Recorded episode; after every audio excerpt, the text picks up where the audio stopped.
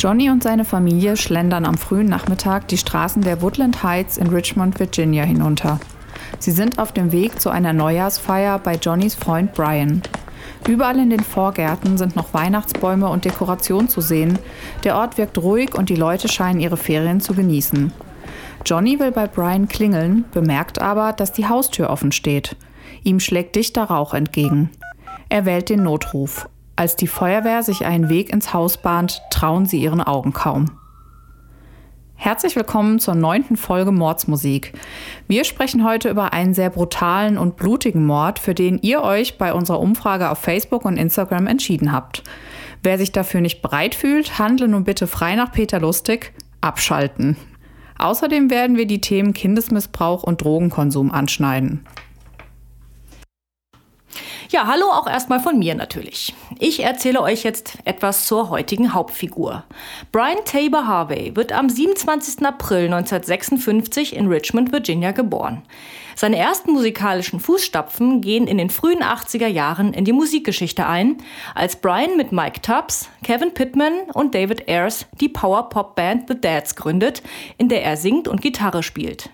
Bekannt wird Brian aber mit House of Freaks, einer Post-Punk-Amerikaner-Formation, die sich Mitte der 80er Jahre gründet. Die Band wehrte sich allerdings stets dagegen, in musikalische Schubladen gesteckt zu werden. Einige nannten das Genre, in dem sich House of Freaks bewegten, Twisted Blues Swamp Rock, also verdrehter Blues-Sumpfrock. Das klingt auf Deutsch äh, immens uncool. House of Freaks besteht nur aus zwei Mitgliedern, Brian und der in der Einleitung erwähnte Johnny Hott. Aber die zwei Musiker klingen, als würde eine ganze Band auf der Bühne stehen. House of Freaks legen den Grundstein für Bands wie The White Stripes oder Black Keys. Johnny fungiert in der Band als Songschreiber und Drummer. Brian singt und schreibt die Lyrics, die oft einen regionalen Geschichtsbezug haben. Die beiden finden übrigens später heraus, dass sie eigentlich entfernte Cousins sind. Ein Foto der Band sowie ein Bild von Brian haben wir euch in die Shownotes gepackt. Brian und Johnny ziehen von Richmond nach LA, um dort 1987 das erste House of Freaks Album Monkey on a Chain Gang aufzunehmen. Das Album bringt keine wirklichen Hits hervor. When the Hammer Came Down läuft aber ab und zu im Radio. Doch das Leben in LA scheint den beiden nicht zuzusagen, denn sie ziehen wieder zurück in den Osten. Es folgen drei weitere Alben und eine EP, die in den Charts aber auch nicht wirklich Erfolge feiern können. Aus diesen Alben gibt es auch nur insgesamt drei Single-Auskopplungen. Die Band bleibt ein Geheimtipp unter Indie-Fans und wird von Kritikern gelobt. Nach der Auflösung von House of Freaks im Jahr 1995 spielen die beiden bei Gutterball, einer alternativen Rockband, die es auch bis heute noch gibt. Die Band besteht aus Musikern von Dream Syndicate, The Long Riders und The Silos. Mit Gutterball veröffentlicht Brian zwei Alben in den frühen 90ern. Anfang 1997 stellt er sein erstes Soloalbum fertig, das jedoch nie veröffentlicht wird. Posthum wird im Jahr 2006 das Album Remember Me Well veröffentlicht. Eine Compilation aus Songs der Bands, in denen Brian gespielt hat, sowie zwei Solo-Songs. Als Brian später Catherine, die Halbschwester von Schauspieler Stephen Kalb, den man aus Desperate Housewives kennen könnte, kennenlernt, tritt die Musik in den Hintergrund. Catherine betreibt seit 1993 im benachbarten Carytown einen bekannten Spielwarenladen namens World of Mirth. Brian hingegen arbeitet in der Technikabteilung der Henrico County School. Brian und Catherine heiraten und bekommen 1996 und 2001 ihre Töchter Stella und Ruby. Die Familie ist glücklich in ihrem Haus in Richmond, wird von Freunden und Nachbarn sehr geschätzt und gemocht. Ganz aufgegeben hat Brian die Musik natürlich nicht. Er spielt bei Energy Crisis. Die Band gibt es auch heute noch. Zumindest haben wir Aufnahmen von Auftritten aus dem Jahr 2014 gefunden. Mit Energy Crisis hat Brian einen Auftritt am Silvesterabend des Jahres 2005. Dies sollte allerdings sein letzter Auftritt gewesen sein. Maike, was ist denn da passiert? Wie am Anfang der Folge schon angeteasert, haben die Harveys Freunde und Familie zu einer Neujahrsparty eingeladen, um das Jahr 2006 einzuläuten. Auch der ehemalige Drummer der House of Freaks, Johnny Hott, ist dazu eingeladen und er kommt am frühen Nachmittag zusammen mit seiner Familie beim Haus der Harveys an. Doch er merkt schnell, dass etwas nicht in Ordnung ist. Aus dem Haus dringt dichter Rauch und von der Familie fällt jede Spur. Hott ruft sofort die Feuerwehr. Diese betritt das Haus und findet alle vier Familienmitglieder im Keller. Und es wird klar, dass es sich hierbei nicht um einen gewöhnlichen Hausbrand handelt, sondern um einen Tatort. Alle vier sind mit Klebeband gefesselt und weisen schwerste Verletzungen auf. Die Polizei rekonstruiert den Tathergang damals folgendermaßen. Die Täter dringen nur wenige Stunden bevor Hot das Haus der Harveys erreicht durch eine offenstehende Tür ins Haus ein und überwältigen Brian, seine Frau Catherine und die jüngere Tochter Ruby. Während einer der Täter die drei im Keller mit Klebeband fesselt, durchsucht der andere das Haus nach Wertgegenständen. Tochter Stella ist zu diesem Zeitpunkt nicht anwesend, da sie bei einer guten Freundin übernachtet hat. Allerdings wird sie von der Mutter ihrer Freundin, Kirsten Perkinson, zu Hause abgesetzt, als die Täter noch im Haus sind. Diese lassen sich davon aber nicht aus der Ruhe bringen. Sie schneiden Catherines Fesseln kurzerhand auf und erlauben es ihr, ihre Tochter an der Tür abzuholen. Catherine und Kirsten wechseln sogar einige Worte und Kirstens Tochter will Stella erst noch in den Keller folgen. Catherine versperrt ihr jedoch den Weg. Kirsten fällt auf, dass Catherine deutlich blasser als sonst ist und fragt, ob alles in Ordnung sei. Catherine antwortet, dass sie sich unwohl fühle und macht mit der Hand eine etwas seltsame Geste. Sie hält eine ihrer Hände wie eine Waffe an den Kopf und dreht sie im Kreis. Kirsten erinnert die Geste an die Handbewegung, die man macht, um zu zeigen, dass jemand am Rad dreht und geht davon aus, dass ihre Freundin lediglich von den Partyvorbereitungen gestresst ist. Sie verspricht rechtzeitig vor Beginn der Party wieder vorbeizukommen. Rückblickend ist sie sich sicher, dass Catherine ihr und ihrer Tochter mit dieser Reaktion das Leben gerettet hat. Zurück im Keller fesseln die Täter Mutter und Tochter erneut. Man kann sich nur schwer vorstellen, welche Ängste die Familie in ihrem eigenen Zuhause durchstehen muss, aber es kommt noch schlimmer. Einer der Täter schneidet erst allen Vieren mit einem Messer die Kehle durch. Dann schlägt er mit einem Clownhammer mehrfach auf ihre Köpfe ein. Wer nicht genau weiß, wie ein Clownhammer aussieht, ähm, das ist ein relativ normaler Hammer, der vorne den abgeflachten Teil hat, um Nägel einzuhauen und hinten der Teil ist so gespreizt, also zweigeteilt, um damit Nägel auch aus der Wand herausziehen zu können. Danach werfen die Täter eine Staffelei, die dort im Keller steht, um, kippen Wein darüber und zünden das Ganze an. Die GerichtsmedizinerInnen stellen später fest, dass Brian und Catherine durch stumpfe Gewalteinwirkung versterben. Tochter Stella stirbt ebenfalls an deren Folgen in Zusammenhang mit der Inhalation von Rauch und Tochter Ruby erliegt mehreren Stichverletzungen in den Rücken, die ihre Lunge punktieren. Die Tat ist an Brutalität kaum zu übertreffen und es stellt sich die Frage, wer der Harvey-Familie so etwas antun könnte und aus welchem Grund. Doch bevor die Polizei richtige Ermittlungen aufnehmen kann, rücken zwei weitere Tatorte in den Fokus, und zwar in Chesterfield County, nur etwa eine halbe Stunde Autofahrt von Richmond entfernt. Am 3. Januar ruft ein Mann die Polizei, nachdem zwei Männer und eine Frau ihn und seine Ehefrau in ihrem Zuhause überfallen und beraubt haben. Die Täter klingeln an der Tür und fragen nach dem Weg, um sich dann mit Gewalt Zutritt zum Haus zu verschaffen. Sie wollen das Ehepaar fesseln, lassen sich aber vom Ehemann davon abbringen, da er ihnen erklärt, dass seine Frau behindert sei und dringend seine Hilfe brauche. Die Täter verlassen das Haus also wieder und nehmen lediglich einen Computer, einen Fernseher und 800 Dollar Bargeld mit. Nur drei Tage später, am 6. Januar, erhält die Polizei einen weiteren Anruf. Eine Frau macht sich Sorgen um die Freundin ihrer Tochter, die 21-jährige Ashley Baskerville. Deren Ex-Freund Ray Dandridge sowie ihr aktueller Freund Ricky Gray hatten bei der Frau einige Tage gewohnt und sie verdächtigt sie, in die Morde an der Harvey-Familie verwickelt zu sein. Die Polizei durchsucht die Wohnung und findet tatsächlich Beweisstücke, die die beiden Männer mit den Taten in Verbindung bringen. Daraufhin stürmen sie das Haus von Ashley und ihren Eltern. Sie kommen jedoch zu spät. Sie finden alle Familienmitglieder tot auf. Alle drei sind gefesselt worden, Ashley selbst wurde eine Plastiktüte mit Klebeband um den Kopf gebunden. Ihren Eltern wurden die Kehlen durchtrennt und ihre Köpfe wurden ebenfalls mit Klebeband umwickelt. Bei allen ist die Todesursache Ersticken. Bereits am Morgen des 7. Januar werden Gray und sein Neffe Dandridge in Philadelphia, wo auch Dandridges Vater wohnt, verhaftet.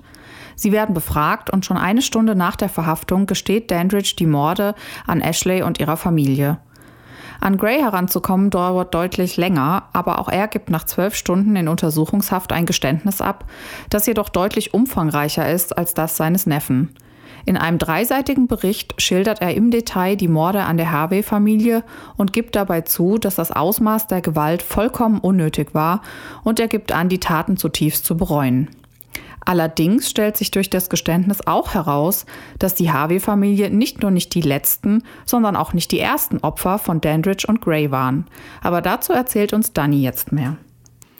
Genau.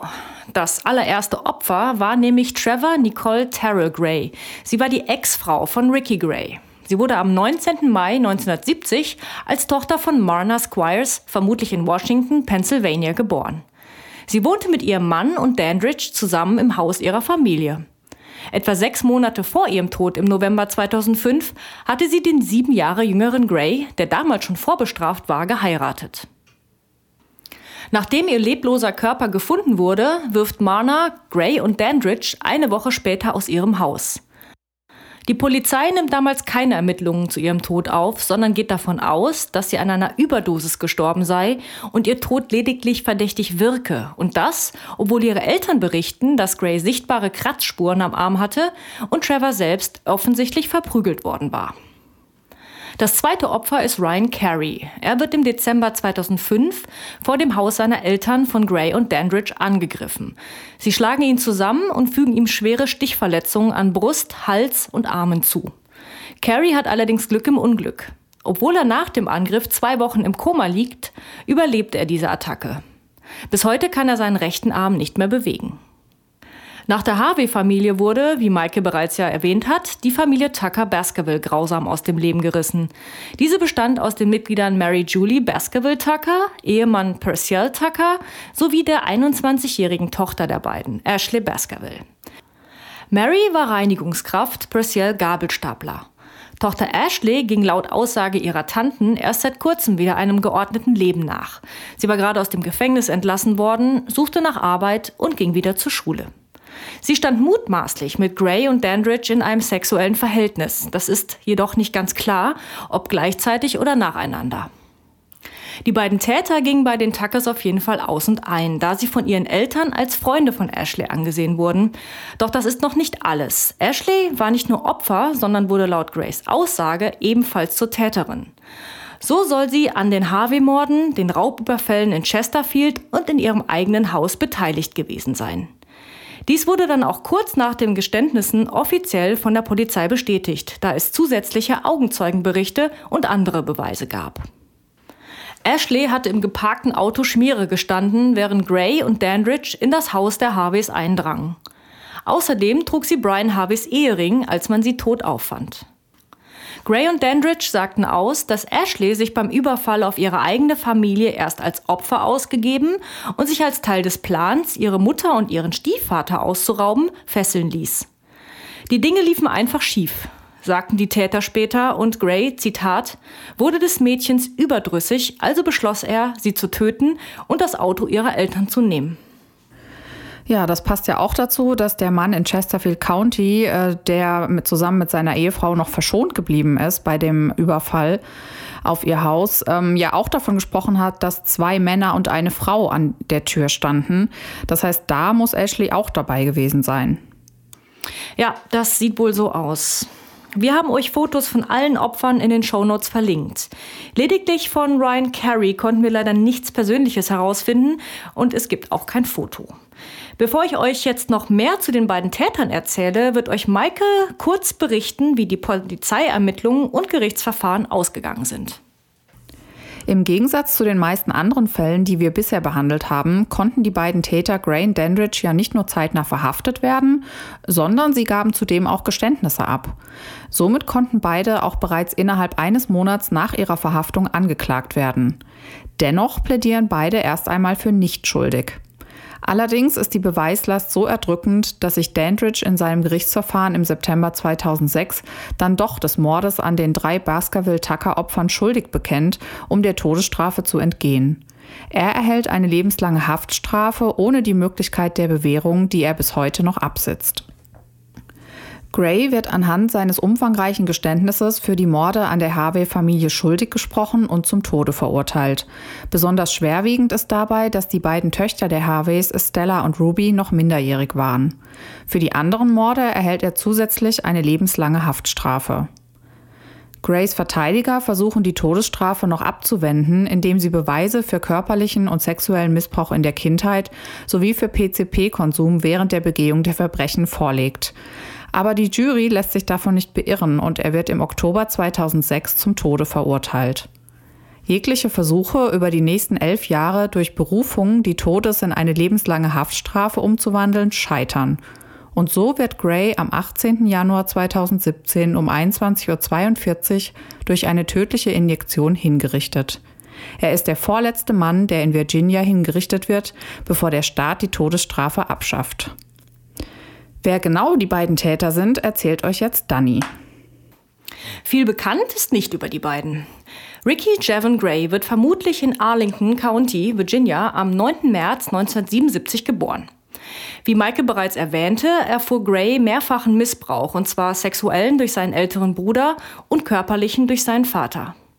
Diese Traumata führten dazu, dass Gray schon früh mit der Einnahme von Drogen begann, insbesondere von Phencyclidin, einer recht günstigen Droge, die er unter dem Namen PCP oder Angel Dust bekannt ist. Es handelt sich hierbei um ein Dissoziativum und ähnelt der Wirkung von LSD. Das heißt, die Droge ruft halluzinative Rauschzustände hervor. Die Droge lenkte ihn von Missbrauch durch Bruder und Vater ab. Wie ich schon erwähnt hatte, wohnte Gray im Haus seiner Frau Trevor zusammen mit ihren Eltern.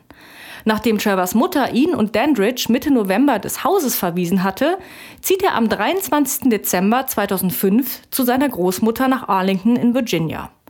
Wo er sich zwischenzeitlich aufhält, ist nicht bekannt. Dandridge zieht nach dem Rauswurf zu seinem Vater nach Philadelphia, folgt seinem Onkel jedoch an Weihnachten 2005. Ray Joseph Dandridge wird in Philadelphia am 24. Januar 1977 als Sohn von Ronald Wilson geboren. Der Name der Mutter ist nicht bekannt. Dandridge gerät früh auf die schiefe Bahn. Als er 1995 wegen bewaffneten Raubes zu zehn Jahren Gefängnis verurteilt wird, ist er gerade volljährig. Das Gefängnis, in dem er einsaß, hat eine Seite eingerichtet, auf der Insassen nach Brieffreund und Liebschaften suchen konnten. Auch Dandridge hatte dort eine Anzeige geschaltet, die ihn mit seinen eigenen Worten beschreibt und die wir euch nicht vorenthalten möchten. Urteile über ein Buch nicht nach dem Aussehen des Umschlags. Wir machen alle Fehler und was uns nicht umbringt, macht uns stärker. Meine Freunde nennen mich Lucky. Ich bin 28 Jahre alt, 1,83 Meter groß, wiege 97 Kilogramm. Ich bin athletisch gebaut. Ich habe zwei Tattoos. Ich habe braune Haut mit babybraunen Augen. Ich bin aus Philadelphia, Pennsylvania. Ich reise, tanze, lese, schreibe gern und spiele Schach. Ich spiele gern Basketball und Football. Ich mag fast alles an Musik, Sport und Dichtkunst. Yeah, Dichtkunst. Und ich würde dir gern ein paar meiner Arbeiten schicken. Ich bin ein offener Mensch, sehr romantisch und verständnisvoll. Ich glaube daran, andere so zu behandeln und zu respektieren, wie ich auch behandelt und respektiert werden möchte. Ich suche nach guten Freunden und meiner Seelenverwandten. Ich vermisse immer noch die besondere Frau in meinem Leben. Ich hoffe, mit einer reifen Frau in Kontakt zu treten, die einen Sinn für Humor, Träume, Ziele hat und offen und verständnisvoll ist, aber vor allem weiß, was sie im Leben will und die einen echten Mann will. Dein Alter, Größe und Rasse sind egal. Für mich zählt, was in deinem Herzen und in deinem Kopf ist. Ich werde alle Briefe beantworten, die mich erreichen. So sieht sich Dandridge also selbst. Am 26. Oktober 2005 wird er aus dem James River Correctional Center entlassen, also nur etwas mehr als zwei Monate, bevor er mit seinem Onkel in Richmond acht Menschen ermordet und erneut einfährt. Ja, und hiermit sind wir jetzt auch schon am Ende unserer Folge angelangt.